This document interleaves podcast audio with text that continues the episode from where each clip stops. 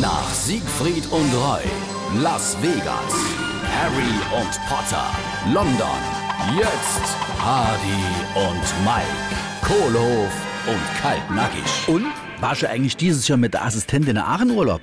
Ihr könnt ja jetzt gar nicht nur Las Vegas fliehen, wie sonst die ganze Jahre. Jo, es ist alles anders statt dieses Jahr. Aber ganz daheim bleiben wollte man auch nicht, ne? Da haben wir uns gedenkt, wir machen einfach Urlaub in Deutschland. Und? Wo war er?